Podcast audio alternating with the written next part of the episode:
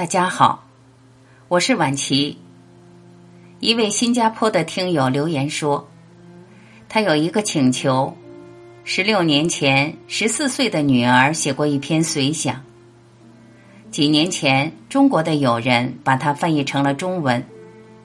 他想让我帮他读这篇文章。他说，父女的关系是他人生修行的道场，也是他一生的考验。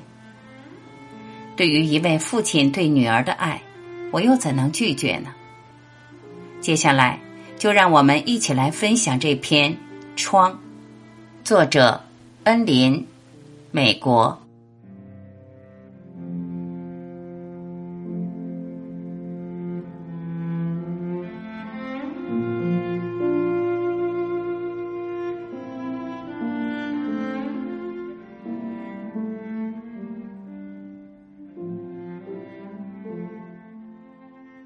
十四岁的我，年少但有着六次搬家的经历，如此频繁，如此年幼，而我始终无法忘怀在剑桥的家。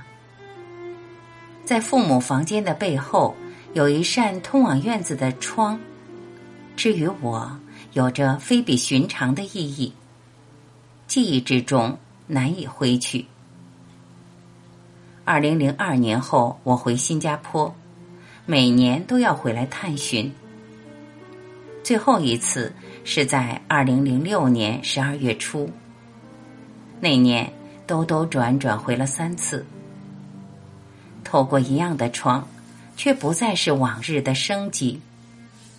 荒芜杂乱的草地，仿佛期盼往日呵护，而我那深爱的苹果树们。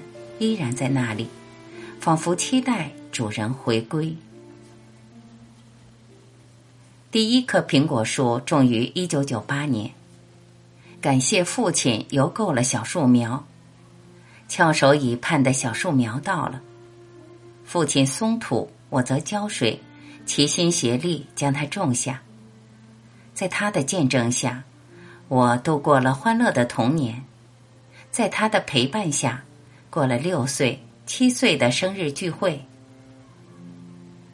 第二棵苹果树种于两千年，感谢父亲再次精心安排。那一年，母亲诊断出罕见的肺癌。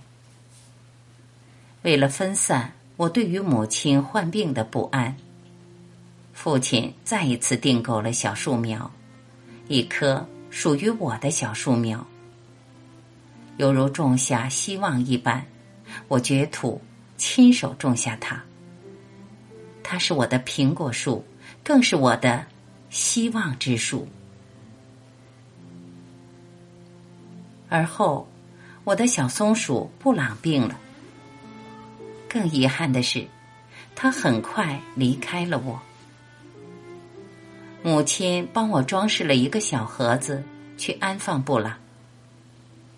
这次的配合，竟然是母亲和我合作的最后几个项目之一。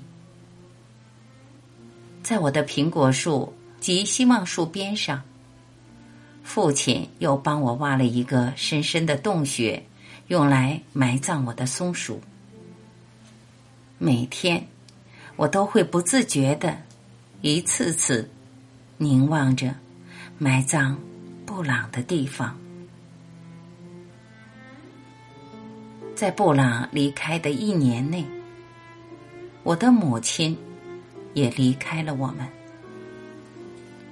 悲痛和怀念让我们无法踏进那里。窗边驻足的次数日渐减少。